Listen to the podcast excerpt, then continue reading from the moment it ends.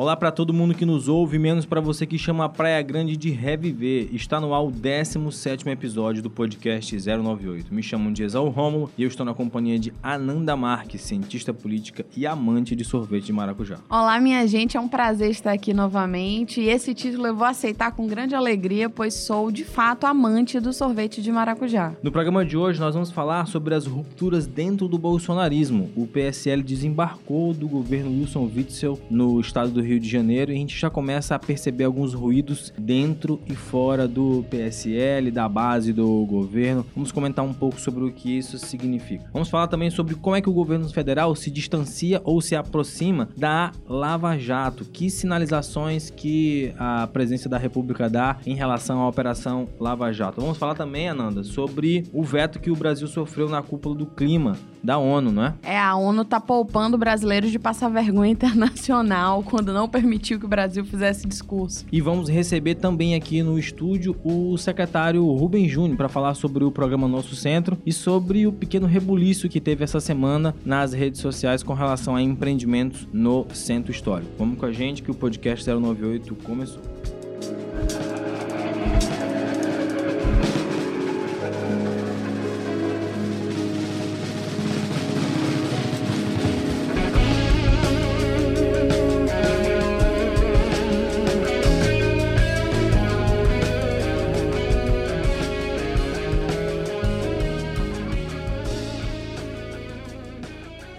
Última segunda-feira, dia 16 de setembro, o PSL, partido do presidente Jair Bolsonaro, anunciou que estava desembarcando da base do governo Wilson Witzel.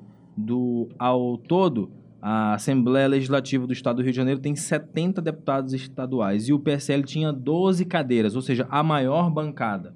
Saiu da base aliada e saiu também de duas secretarias além de deixar o posto de vice-liderança do governo. A bancada do PSL anunciou que essa ruptura se deu por, abre aspas, posicionamentos políticos do governador. E essa orientação foi é, executada pelo senador Flávio Bolsonaro, que é o presidente estadual do PSL.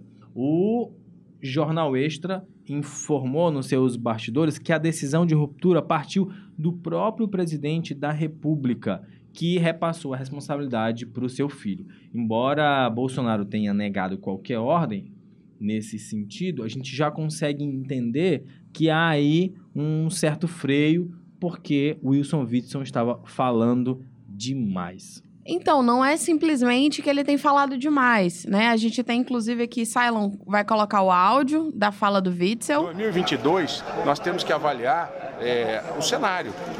Como vai estar o presidente Bolsonaro em 2022? É, como vai estar é, os outros pretendentes ao cargo? E depende também do meu partido, né?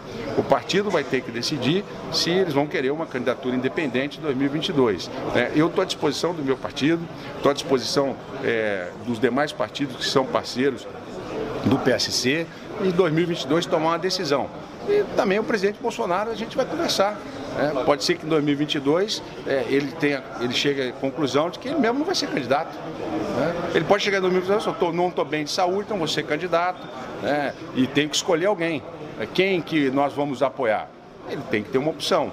Né? Eu gostaria de ser também uma opção é, do PSL mas isso tudo em 2022. Então, a gente consegue ver que o Witzel ele já se lança como um possível candidato.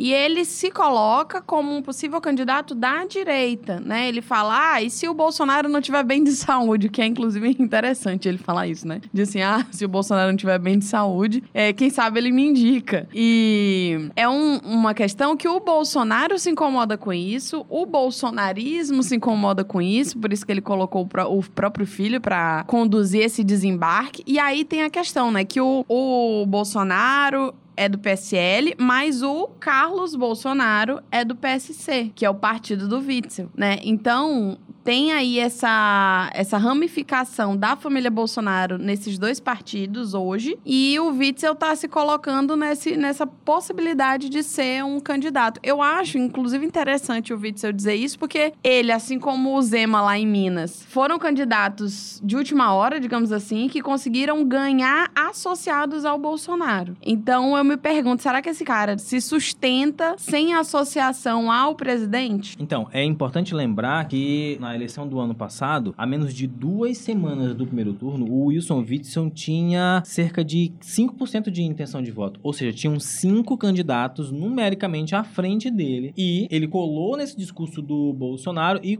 e conseguiu fazer uma arrancada incrível. O que é importante de a gente ressaltar agora é que, passados nove meses do governo, diante de tudo que já ficou amplamente é, conhecido sobre as capacidades e incapacidades do Bolsonaro ser essa referência para a direita, tanto o Witzel como o Dória já começam a dizer assim: calma, tá, vamos colocar aí é, o nosso nome para 2022. Mas veja bem, nós estamos com nove meses de governo e os caras já estão falando em 2022, Ananda. É, eu acho muito cedo para discutir 2022. Acho que o cenário ainda é muito incerto. A gente não tem ainda nenhuma conformação de, de chapas, de possíveis candidatos. Se a gente for, for ser bem mais realista, não sabe nem quem que vai estar tá vivo. Vide a eleição de 2014 que Eduardo Campos faleceu. Então, não dá ainda para se lançar candidato. Acho que essa, essa, esse lançamento de uma candidatura prévia, ele na verdade queima cartucho. Eu não acho que seja um lançamento de candidatura prévia. Eu acho que é uma disputa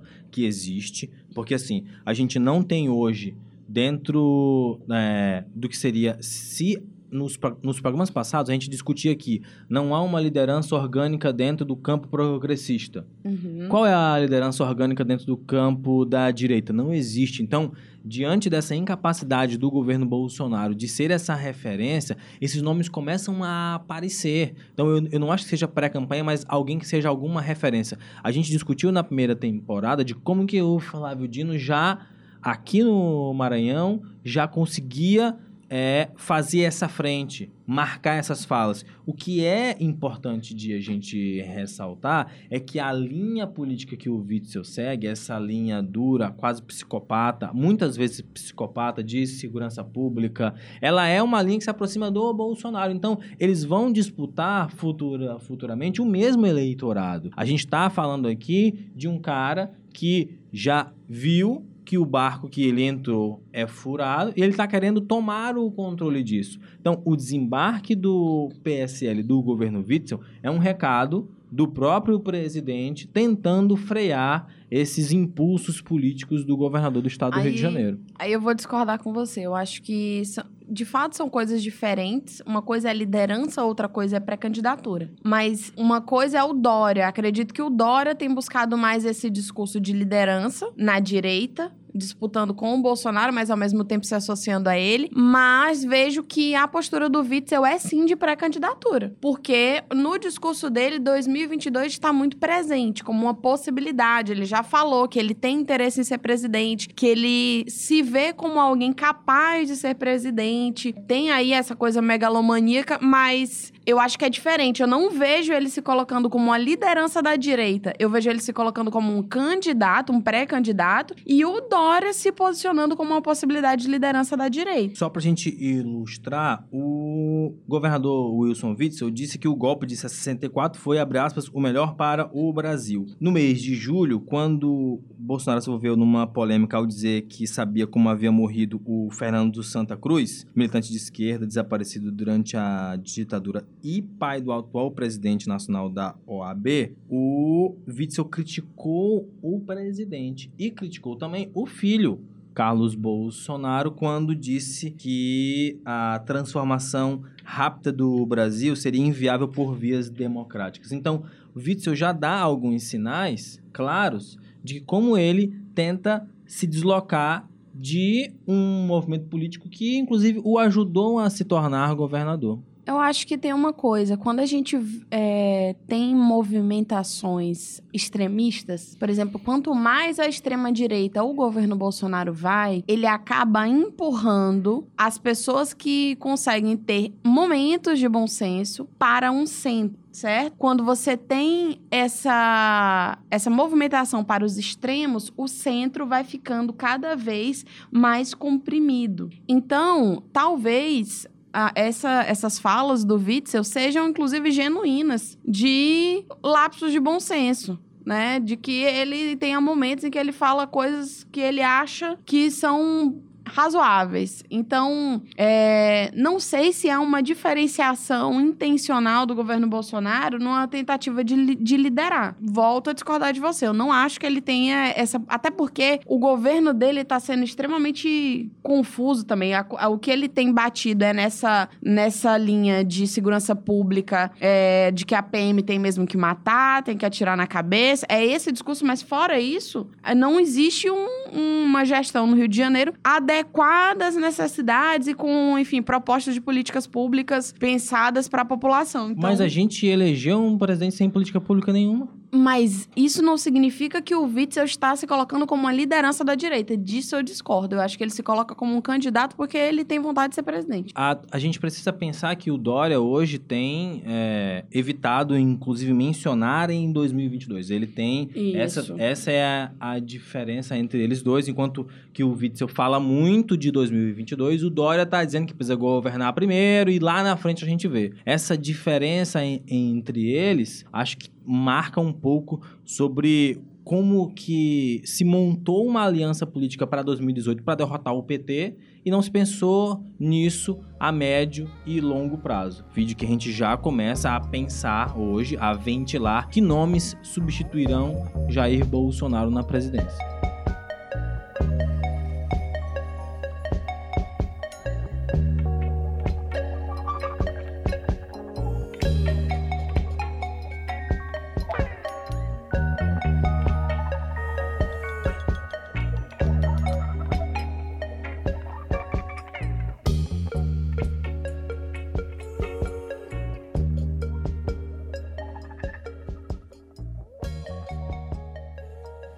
Iniciada em março de 2014 em Curitiba, a Operação Lava Jato virou a maior operação de combate à corrupção no país, que prendeu vários empresários e políticos poderosos. Essa força-tarefa uniu procuradores, juízes e um público que identificava no Sérgio Moro uma espécie de herói nacional. Enquanto isso, os outros partidos da política tradicional passavam por uma crise de representatividade. O que aconteceu foi que a falta da corrupção ganhou uma força muito grande, principalmente entre os partidos de direita, e essa força colocou no poder no ano passado Jair Bolsonaro. Surpreendentemente, para algumas pessoas, o governo, desde que assumiu de janeiro para cá, tomou algumas medidas muito claras em relação à operação. Mas não para apoiar, mas no sentido de enfraquecer. A gente vai discutir nesse bloco que medidas foram essas que o governo tem tomado contra a Operação Lava Jato? Ananda? Quando a gente vai analisar a eleição do, do Bolsonaro, a gente precisa entender que não foi simplesmente o Bolsonaro que ganhou, foi o antipetismo que ganhou, principalmente, né? E um dos carros-chefe do antipetismo é o combate à corrupção. É o argumento, né, de que o PT é um partido corrupto, de que os tantos anos de governo do PT foram anos de saque ao Brasil e que o Brasil estava quebrado porque o PT quebrou o país e acabou com a minha vida, disse a Barbie fascista, e que o presidente Bolsonaro era a salvação para o combate à corrupção porque ele apoiava a Lava Jato, porque já que a Lava Jato não, não era e não podia ser um partido político institucionalizado, né, não podia ser criado o partido da Lava Jato para concorrer às eleições, o Bolsonaro, o PSL, o PSL PSC, enfim, vários partidos de direita entraram, embarcaram aí nessa, nessa onda do lavajatismo, antipetismo. Mas o que a realidade, né, e a realidade sempre se impõe, que a realidade impõe aos nossos olhos, é de que o governo Bolsonaro não é tão amigo assim da Lava Jato. E por mais que ele tenha levado o Moro pro seu governo, e muita gente acreditou que o Moro estar no governo era a prova do combate à corrupção, um de como, de como o Bolsonaro é comprometido em acabar com tudo isso daí. E aí, quando a gente vai ver efetivamente o que o Bolsonaro tem feito, é, né, ele tem tomado uma série de decisões que enfraquecem a Lava Jato enquanto uma política institucionalizada do Estado de combate à corrupção, digamos assim, e dificulta a vida dos procuradores. Por exemplo, Ananda, o governo Bolsonaro já interferiu na Polícia Federal. Em agosto, o presidente anunciou a saída do superintendente da Polícia Federal no Rio de Janeiro, Ricardo Saad, surpreendendo tanto todo mundo lá na PF como o próprio Sérgio Moro. O presidente também já interferiu no antigo COAF, Conselho de Controle de Atividades Financeiras pasme após o órgão emitir relatório de movimentações suspeitas na conta de Flávio Bolsonaro. O presidente também interferiu na Receita Federal, já desacordou com o Moro em várias coisas e também na indicação do subprocurador Augusto Aras para assumir a Procuradoria-Geral da República. Existia aí uma certa tradição, pode-se falar nisso, desde 2004, em obedecer à lista tríplice só que o Bolsonaro não, fez, não fez isso. E, por último, tam, também, há um novo conflito aí entre bolsonaristas e lavajatistas no que diz respeito ao impasse de a, da instalação de uma CPI da Lava Toga. É, o que a gente consegue ver é que quando o Bolsonaro precisou tomar decisões em que ele estava diante da opção de fortalecer a Lava Jato e a sua capacidade de investigação e de intervenção, ele foi pelo caminho contrário. Além disso, quando ele teve embates também com o Moro, ele quase sempre deu indicações ao Moro de que, olha, o presidente sou eu. E por mais que o Moro hoje tenha uma aprovação maior do que o próprio Bolsonaro, ele tem jogado um jogo com o Moro que é muito interessante de se observar, que é usar da imagem do Moro para fazer esse apelo a essa, essa população que, enfim, acredita na Lava Jato como a redenção do Brasil, mas ao mesmo tempo ele também flerta com essas, esse isolamento, às vezes, do Moro e, e esses cortes que ele faz, essas restrições e limitações que ele impõe ao poder de decisão do, do super ministro da Justiça. Eu fico pensando que eles se merecem, né? O Moro e o Bolsonaro, eles se merecem, eles jogam esse jogo. Às vezes acho que o Bolsonaro joga melhor do que o Moro, mas vejo que o Moro tá ali também porque ele tem interesses outros futuros em relação à política. Não foi, não foi à toa que ele é, condenou o Lula, não foi à toa que ele largou a toga para assumir de vez um cargo político. É, eu queria pontuar também sobre esse assunto duas questões, Ananda. Uma que, assim, por orientação orientação do próprio guru do governo Olavo de Carvalho, que gravou um vídeo dizendo que a militância organizada precisa defender a figura do presidente e precisa focar não em pautas específicas como a defesa da Lava Jato. Segundo Olavo de Carvalho, o problema do Brasil é o comunismo e não a corrupção. Então, assim, certo. a gente já começa a ver que o que, que tem por trás disso? É esse discurso de que, calma, a Lava Jato não pode avançar a todo custo. Talvez a Lava Jato já tenha cumprido o seu papel. É isso que a gente fica se perguntando: será que o grande papel da Lava Jato era uma mudança única e exclusivamente a retirada do PT do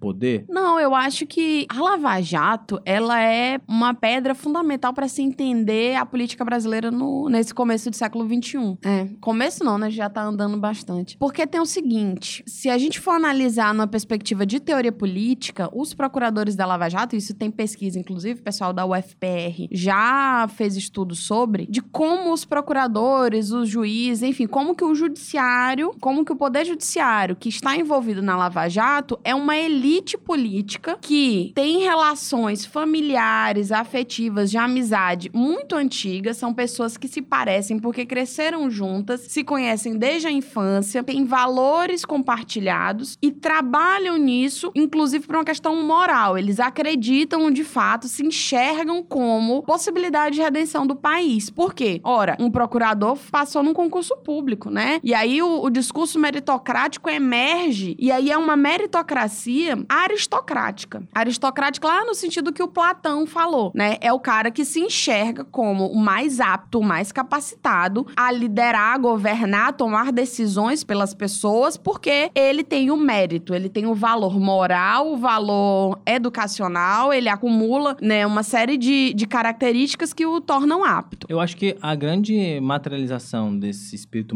meritocrático no Brasil é o concurso público, né? Sim. É a, é a ideia de que o judiciário judiciário ele se conforma a partir do, do concurso público, então essa peneira, esse crivo que vai separar os melhores dos piores, os que chegaram dos que não chegaram, os que conseguiram dos que não conseguiram, é esse aspecto do cara que venceu uma prova. E por ele vencer essa prova, ele vai ser um juiz, procurador, ele tem habilidades ou ele tem, segundo o Deltan Dallon, é uma missão Sim. de moralizar o país a qualquer custo, ainda que durante esse processo você cometa algumas irregularidades. Até porque se associa a aprovação no concurso público com qualidades morais. É o cidadão de bem. Então, a força-tarefa da Lava Jato, essas pessoas, elas têm, de fato, esse cunho meritocrático, aristocrático, e elas enxergam que estão limpando o Brasil, né? Nesse, nessa sanha de limpar o Brasil, elas são contra o quê? Elas são contra a corrupção, mas elas são contra a própria política. Porque, no fim das contas, quando o, quando o indivíduo se enxerga como é, que ele tem uma missão, ele ignora a democracia, ele ignora as regras do jogo, ele ignora a existência dos partidos. E aí que a gente vai ver. A Lava Jato é de 2014 e a gente vê que já é de antes, mas de como se intensificou a criminalização da política. Para além da corrupção, a gente tem a criminalização da política, da política partidária, da política institucionalizada. E isso é essencialmente antidemocrático. Quando você anula, aniquila a possibilidade de realizar política, você está sendo antidemocrático, porque o outro caminho é a tomada de decisão que é Unilateral. unilateral de cima para baixo. Ah, um aspecto que eu queria ressaltar também é a matéria da Folha, que saiu 19 de setembro, da Thaís Arbex e do Gustavo Uribe, que fala de um gabinete da raiva lá no Palácio do Planalto. Bunker ideológico é formado por três assessores tutelados pelo vereador licenciado Carlos Bolsonaro. Então, existe aí três caras, eu pegar aqui o nome deles. É o Tércio Arnold Tomás, de 31, José Matheus Salles Gomes, 26, Matheus Matos Diniz, de 25. Os caras tinham páginas no Facebook, eram que, entre aspas, se chamam de craques de redes sociais, e eles são assessores da presidência, responsáveis por essa mobilização digital, por acelerar e intensificar esse discurso de campanha, esse, esse discurso, abre aspas, opressor, esse, esse discurso de um presidente mito. Uhum. Só que esse gabinete está perdendo força, por quê? Porque a aprovação do presidente caiu. Porque a gente já é, percebe que essa, essa postura tem gerado mais crítica, tem gerado mais crise do que ah, uma boa aceitação do ponto de vista, inclusive, internacional. O que a matéria da Folha traz é que esse gabinete, que é ligado ao vereador licenciado Carlos Bolsonaro, foi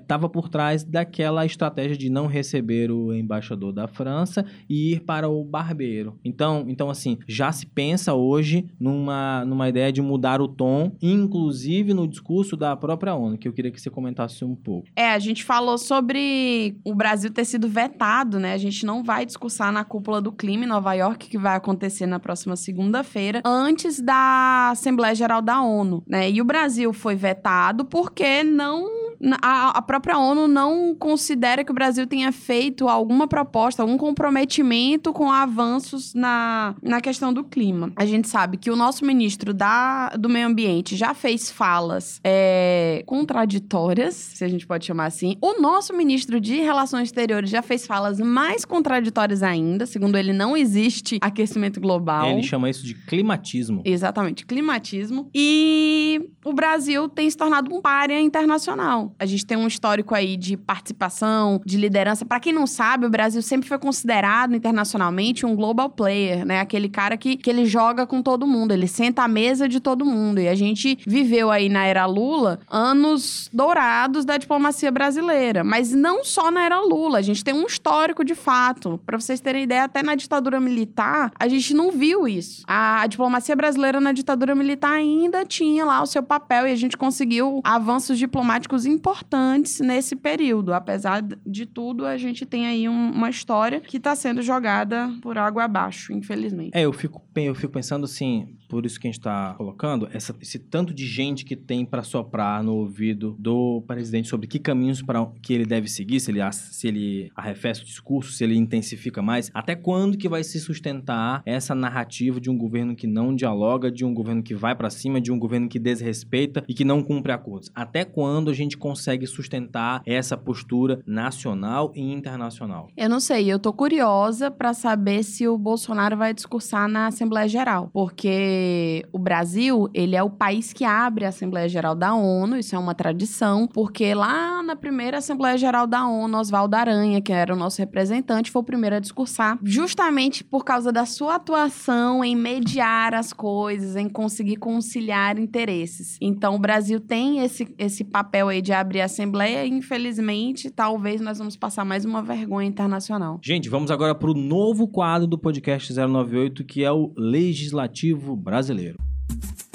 Vossa Excelência me concedeu a parte, eu falo. Se não me conceder. Lá do outro lado. Se não. Se não souber ler, leis daqui. Conseguirei retirar o presidente José Sarney Não é uma mentira. Estou manifestando que eu posso, Vossa estava aqui já coordenando a não entendo. Lá do outro lado. Se Vossa Excelência me conceder a parte, eu falo. Se não me conceder. Vossa Excelência. que gira. Legislativo Brasileiro. Como não gostar de Vossa Excelência? Como não gostar? Ananda, esse novo quadro a gente vai destacar aí algumas peripécias dos nossos deputados, né? A de hoje a gente escolheu a proposição do deputado Celso Russomano, do PRB de São Paulo, que ele quer uma CPI, uma comissão parlamentar de inquérito, para investigar a adoção no governo Lula da tomada de Três Pinos. A tomada de Três Pinos persegue o brasileiro, ela assombra o brasileiro, Ananda. Pois é, esse quadro ele é interessante porque aí eu acho que o poder legislativo ele é o poder que acaba sendo mais distante das pessoas porque as coisas que eles decidem não são amplamente divulgadas e como é um trabalho cotidiano de tomada de decisão e são coisas assim, um papel que você assina, as pessoas não têm ideia, mas... Mas a gente vai trazer para cá. Exatamente. E aí, essa proposta de CPI da tomada de três pinos é que, supostamente, ah, o PT resolveu colocar a tomada de três pinos, sabe lá por quê? Porque tava ganhando com isso, segundo a, a- enfim, a acusação que é feita. Mas Cylon bem lembrou que, de fato, é, a gente precisa lembrar por que, que foi colocada a tomada de três pinos e como isso complica a vida do brasileiro. E aí a gente foi atrás aqui numa matéria do Nexo de junho desse ano que fala, é, inclusive a Joyce Hasselman, ela fez uma enquete no Twitter pra saber o que, que as pessoas achavam da extinção da tomada de três pinos. Surra de democracia. Surra de democracia. E aí, é, existe essa proposta do governo Bolsonaro de revogar a obrigatoriedade da tomada de três pinos. E a gente tem aí a proposta de CPI do Celso Russomano. O que dizer? Não sei, apenas sentir. I didn't make it sure, playing by the rules. I come up hard, baby, but now I'm fine. I'm checking troubleshoot, moving down the line.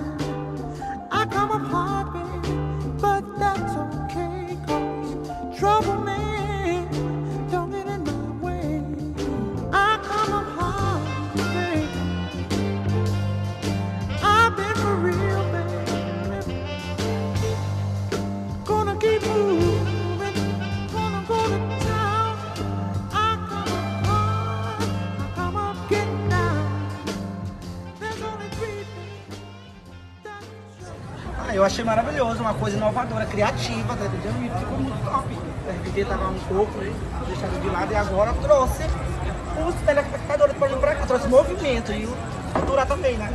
O que você achou? Joey, Joey achou muito legal, muito é, inovador. É, Joey, não estou daqui. É, gostei muito de São Luís, Maranhão, parabéns. Muito bonito mesmo.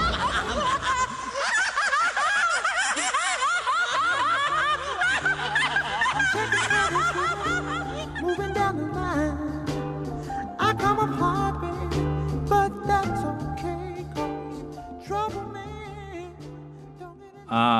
matéria do Portal Guará diz assim: o, por- o projeto que quer ocupar e revitalizar o centro. Durante entrevista a um programa de rádio local nesta quarta-feira, o secretário de Estado de Cidades e Desenvolvimento Urbano, Rubens Pereira Júnior, detalhou o programa Nosso Centro, projeto estatal que tem como objetivo ocupar e revitalizar o centro histórico de São Luís. Os investimentos anunciados estão na ordem dos 140 milhões de reais. O foco no setor habitacional, comercial e gastronômico, tecnológico, cultural e turístico, além do institucional, o programa alcança toda a região da Praia Grande, além do entorno da Praça João Lisboa, Desterro, Rua Grande e suas transversais até a Praça Deodoro.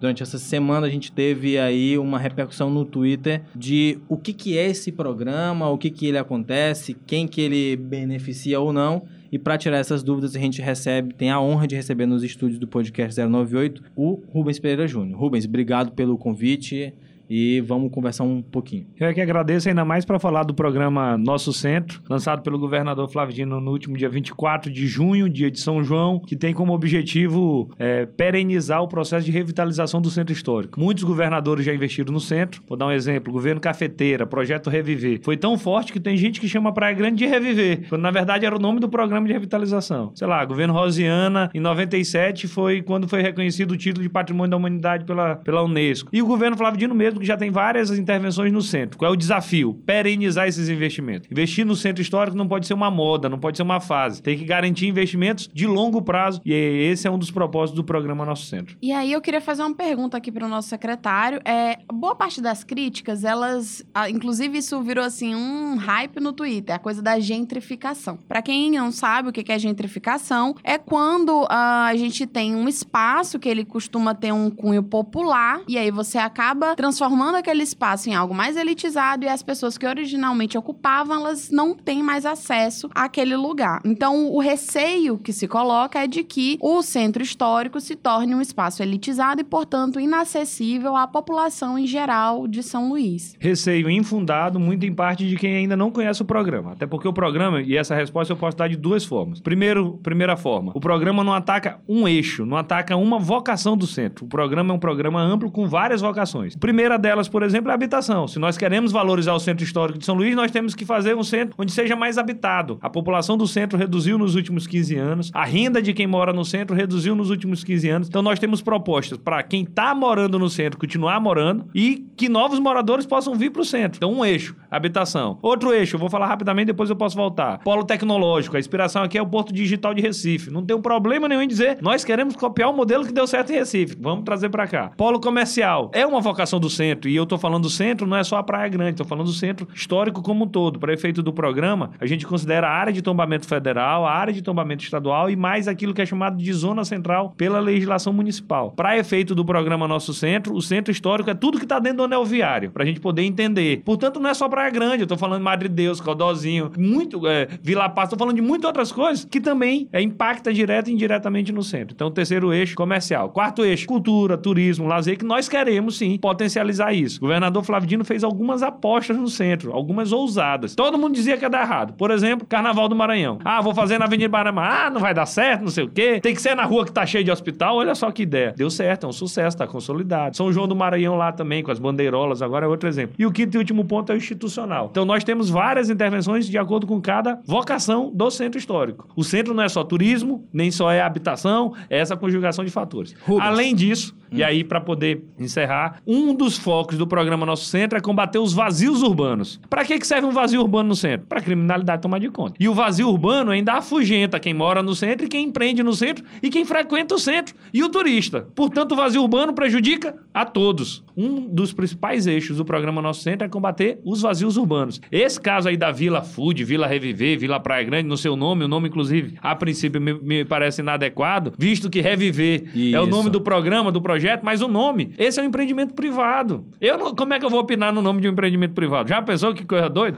Aí eu dizer que eu era o pior comunista do mundo, não sei o quê, interfere na propriedade privada, nada disso. Nesse caso específico, é um vazio urbano. Tá lá um casarão, na frente do Museu do Reggae, do lado do- da, da sinuca, bem na rua, rua da Estrela, pouco depois da, da esquina com Rua Portugal, onde não serve pra nada. Lá só tem a fachada, desabou tudo. Tem 20 anos que lá não funciona nada. É melhor ser ocupado pela iniciativa privada ou continuar fechado? Esse prédio que é particular. Tá aí o questionamento. É, eu acho que essa discussão é importante porque a gente ouviu aí durante essa semana um- e, eu, e eu acho que essas críticas elas partem primeiro de um desconhecimento do que, que a gente está fazendo. Existe uma dificuldade tão grande de compreender aquele espaço, de criar alternativas para ele, que aí eu penso que é um debate importante quando as pessoas vão para a internet, que é um grande fórum público, para discutir a cidade, para discutir essas alternativas, mas como é que o governo tenta lidar hoje hoje com essa, que- essa questão de uma higienização ou de uma elitização? Como é que o nosso centro vai abraçar o turista, vai abraçar classe média, classe média alta e classe baixa, Rubens? Continua quem frequenta o centro hoje, vai continuar frequentando. Não vai mudar uma loja, não vai mudar uma- um artesanato, não vai mudar a cultura, não vai mudar a história do lugar, não vai mudar a vocação. O que nós estamos fazendo? Combatendo os vazios urbanos. Onde hoje está vazio, nós queremos a instalação de, novas, de novos empreendimentos. Nós não temos dúvida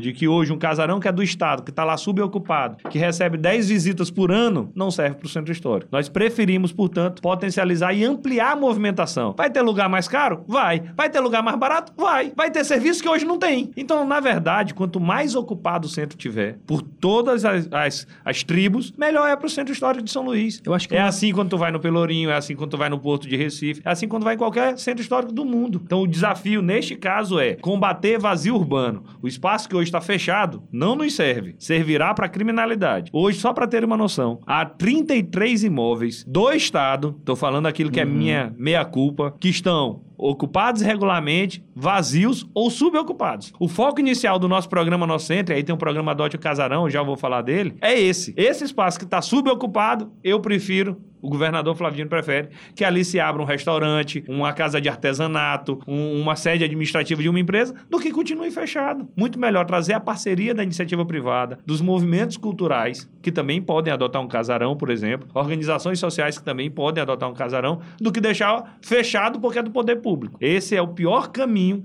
possível, justamente de, com a desculpa de que é um prédio público, deixar fechado ou subocupado durante muito tempo. Eu acho que a gente vive hoje é, uma, um- uma nova etapa no que diz respeito, por exemplo, a essa ocupação desses espaços. Quando você olha, por exemplo, para a feirinha Benedito Leite, aí eu acho que a gente já está aí caminhando para assim, como é que eu consigo tornar essa atividade mais duradoura? Como é que eu consigo fazer com que isso alcance outros públicos e qualificar? é Vou isso? dar um exemplo de um, um exemplo que isso é possível. Edifício João Goulart, onde funcionou antigamente a sede do INSS. Aquele prédio está fechado desde a década de 90, uma decisão judicial. E o que que acontece com o vazio urbano? Tava lá, com risco de desabamento. Até um homicídio dentro do edifício João Goulart nós tivemos. O que, que o governador fez? Traz isso aqui pro Estado. Aí o Estado assumiu o edifício João Goulart. Um encontro de conta com o governo federal, o prédio é nosso. Aí o governador disse, vamos reformar o prédio. Opa, não tem dinheiro. Aí é onde entra o gestor do século XXI. Beleza, não tem dinheiro, vamos fazer aqui alguma coisa criativa para poder gerar. Lá nós fizemos uma licitação na modalidade BTS, que é Build to Suite, construção por encomenda, onde uma empresa reforma e depois tu paga a reforma na forma de aluguel, por 10, 20, 30 anos. A empresa só recebe quando entrega. Resultado, o prédio está pronto. Vai ser entregue agora em outubro. O que, que isso significa? 500 novos servidores públicos trabalhando diariamente no centro. É um novo público. Ah, beleza, é um novo público. Mas é o centro ocupado. Nos anos 90 para cá, houve um processo de saída de órgãos públicos do centro para pagar aluguel no calhau. Aluguel. Isso é que não serve. Aí, aí tu me pergunta, mas vem cá, isso vai ser mantido? Vamos imaginar. 500 novos servidores públicos trabalhando ali na Praça Pedro II, que é o- a vocação institucional. Isso. A vocação da, da Praça Pedro II é institucional. Ali a vocação não é comércio. Ali é a sede do governo, sede da prefeitura, Tribunal de Justiça, Catedral. Então vamos lá. Eu vou precisar oferecer serviços ali. Isso, mas qual é o primeiro passo? Amanhã, quem quer que seja um novo governador, não vai desativar o edifício João Goulart. Esses 500 novos servidores vão trabalhar diariamente no centro, vão comer no centro, vão lanchar no centro. Quando tiver voltando pra casa que tiver que comprar um remédio, dor de cabeça, vai comprar ali no centro. Pega a Praça João Lisboa. Há um tempo atrás, nós tínhamos nove farmácias na Praça João Lisboa. Fecharam. Hoje tem uma. É acanhada. A Praça João Lisboa tá quase 50% dela sem nenhum tipo de atividade. E ali tu tá bem no meio da transição do que é o comercial da Rua Grande, o que é o institucional e o que é o turístico da Praia Grande. E eu tô dando um exemplo. Vai ser reformado agora pela prefeitura. Ótimo, em parceria com a Vale. Mas nós temos que fazer a nossa parte para combater os vazios urbanos. Então, quando tu combate o vazio urbano, tu não tá atacando quem já tá lá. Eu quero beber meu vinho São Brás lá, vou continuar bebendo do mesmo jeito. Aquela, eu quero ir, aquela eu quero da ir pra- escadaria. vai continuar do mesmo jeito. Agora, o que hoje é fechado, o que hoje está subocupado, não é o nosso desejo de, de continuar desperdiçando as potencialidades do estado do Maranhão. E é por isso que o programa Nosso Centro tem esse eixo: combater vazio urbano. Edifício João Goulart era um vazio urbano. Não servia pra nada, até homicídio teve. Agora vai deixar de ser um vazio urbano, vai estar servindo pro polo institucional. Com, com relação ao que a gente ouviu essa semana de, de que é, a, segurança a segurança pública lá, de que como, como é que vai ser feita essa questão, qual a preocupação que se tem com, com relação a aquelas pessoas pessoas que já habitavam ali, aquelas, aqueles personagens cativos do reviver. De, existe uma preocupação de que eles sejam expulsos ou, ou, se, ou sofram de alguma forma alguma, algum tipo de violência policial. Que além da questão da gentrificação que foi acusada, a gente também teve um discurso sobre a higienização, né? De dizer que, olha, alguns episódios da PM, eh, da baculejo em, em gente que vende aqui e ali, em determinados estabelecimentos que a gente sabe que estão- são estabelecimentos mais populares. E assim, essas críticas, elas precisam ser respondidas porque aí é o, o diálogo público, é quando a gente diz, olha, não é bem assim, é assim, a gente reconhece aqui e ali. E aí eu queria que você comentasse um pouco sobre isso, porque foi bem comum. A gente fez um mapeamento do- das discussões no Twitter para ver quais foram os principais argumentos. Você já respondeu boa parte deles, mas tem essa questão aí da PM. Perfeito. O primeiro passo é a segurança. Eu falei que nós vamos investir no centro, habitação, comércio, tecnologia, turismo e institucional. Mas tem um eixo que é transversal, que se comunica a todos eles, que é a questão de segurança. Se não tiver segurança, não dará certo o programa Nosso Centro. E aí a primeira coisa que nós nos deparamos era uma, uma indefinição de atribuição. No centro histórico, e eu estou falando do grande centro, tudo que está dentro do anel viário, era a competência tanto do BPTU quanto do nono batalhão. Aí acontecia um crime numa rua, não, esse aqui não é meu não, é de fulano. Não, isso aqui é de cicrano. E aí, onde há um conflito de atribuição, ninguém atua. Ninguém toma de conta. Primeira mudança que nós fizemos, ó, tudo agora é BPTU. Certo. Segundo, são 40 policiais do BPTU, não dá conta do centro. Mesmo assim, há uma redução do número de criminalidade no centro em 60%. Quando tu pega roubo, furto ou, ou crime com arma letal, redução entre 50% e 60% em qualquer desses indicadores. Só que no centro histórico, para além dos números frios, tem que ter também uma maior sensação de segurança. Quem vai no centro hoje já vê mais a força policial mais presente, alguns de bicicleta, de moto, e assim tem que se aprofundar. Então, o primeiro passo, nós vamos aumentar o contingente policial do Centro Histórico de São Luís. Estamos tornando de forma mais inteligente a, a de atribuições e nós vamos aumentar o contingente. Não adianta hoje tu pegar um policial que está vindo da tropa de choque e botar ele no centro. Vai dar confusão. Então, já que nós temos que aumentar, qual foi a determinação do governador? Pega esses policiais que foram recém-chamados, que estão no curso de formação agora. É o sujeito que está saindo da academia, ele vem com outra mentalidade, ele vem com outra formação, ele vem com outro trato, porque esse trato tem que ser mais adequado com quem frequenta o centro e também com o turista. E também com quem mora o centro- no centro. Por isso que nós vamos mais do que dobrar o efetivo do batalhão de turismo é, do BPTU, com especialmente policiais recém-saídos do curso de formação. Vou dar um spoiler aqui. O curso de formação acaba no dia 7 de outubro, no dia 8 de outubro é o dia do nascimento do novo batalhão Olha de aí, turismo do, informação em primeira mão que o, o- é secretário o ba- traz. nascimento do novo batalhão de turismo. Só que segurança tu não faz só com policial. O governo passado fazia segurança sem policial. Nós tínhamos o menor número de policiais por habitante do Brasil. A gente vem, vem no desafio diminuindo isso. Mas o que é que nós vamos ter também? Aumento do número de viaturas. Hoje só tem três viaturas, três carrinhos para cobrir o centro todo. Aí nós vamos dobrar o número de viaturas, vamos dobrar o número de motos, vamos dobrar o número de bicicletas. E o que foi mais pedido, nós fizemos já duas audiências públicas, ouvindo os frequentadores e ouvindo também os empreendedores, porque tem muita gente que empreende no centro, é, comércio formal e informal, nós ouvimos. Muita gente que está reclamando na internet não quer ir participar de uma audiência pública, só quer reclamar, também façamos essa identificação, mas nós já fizemos duas audiências públicas. Sabe o que foi mais pedido pelo pessoal? Hum. Vídeo monitoramento. Porque o vídeo monitoramento ajuda a tu identificar quem comete, é, ajuda a apuração dos delitos, ajuda no planejamento da lógica de segurança. Então, eles pediram ampliação do vídeo monitoramento. Hoje nós temos 25 câmeras na área do centro. O desejo era dobrar. Como a gente está na maior crise fiscal, nós vamos botar mais novas 15. Uma, por exemplo, na ponte do São Francisco, uma na ponte Bandeira Tribus, outra na saída do Aterro do Bacanga. Que ali tu fechou o anel viário quase praticamente. Então, todo mundo que São entra pra... para. Aham. E quem comete o crime, em regra, não mora no centro de São Luís. Às vezes mora na periferia, vai lá cometer o crime e, E foge. volta. Então tu, tu consegue ter um, um plano de segurança, e esse é o desejo, lançar um plano de segurança de forma democrática, discutindo com a sociedade, mas que possa trazer resultados efetivos. Então, não há esse risco de higienização. Acho que é uma palavra que está na moda para se reclamar no Twitter, mas que no mundo real a determinação do governo é que isso não, não prejudique aqueles que já frequentam. Nós queremos é, potencializar o centro. E o ponto de partida é aproveitando quem já está lá. A galera que já empreende lá, que tem muita gente que está lá há 10, 20 anos investindo sozinho, sem ajuda de quase ninguém. Nós temos que reforçar. Quem já frequenta o centro, que não é de agora, não é das bandeirinhas para cá, é quem frequenta o centro já de muito tempo. O que nós queremos é combater os vazios urbanos, novos serviços, é, em vários eixos, com vários polos de atuação, conforme a vocação, mas esse é o objetivo do programa Nosso Centro. A gente agradece a presença do secretário de Cidades e Desenvolvimento Urbano, Rubens Pereira Júnior, e a gente vai para o Maranhão Profundo de hoje. Hoje. Maranhão, meu tesouro, meu torrão.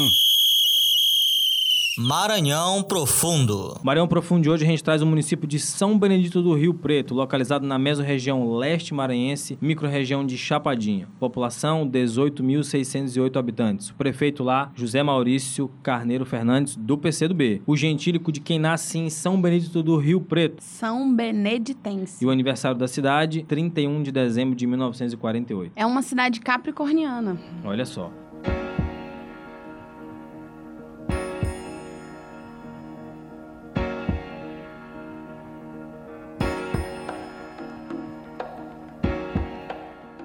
Então, gente, o podcast 098 fica por aqui. Se vocês tiverem sugestões, por exemplo, a sugestão de hoje foi do Will Mesquita. Ele que chama, ele chama São Benedito do, do Rio Preto de Pérola do Munim. Ah, se vocês tiverem essas e outras sugestões, mandem pra gente. Lembrando que o podcast 098 é uma idealização de Exaú Romulo e Ananda Marques. Produção Elton Aragão e Matheus dos Anjos. Design Cainão Oliveira. Edição e direção Cylon Souza. Moonshots.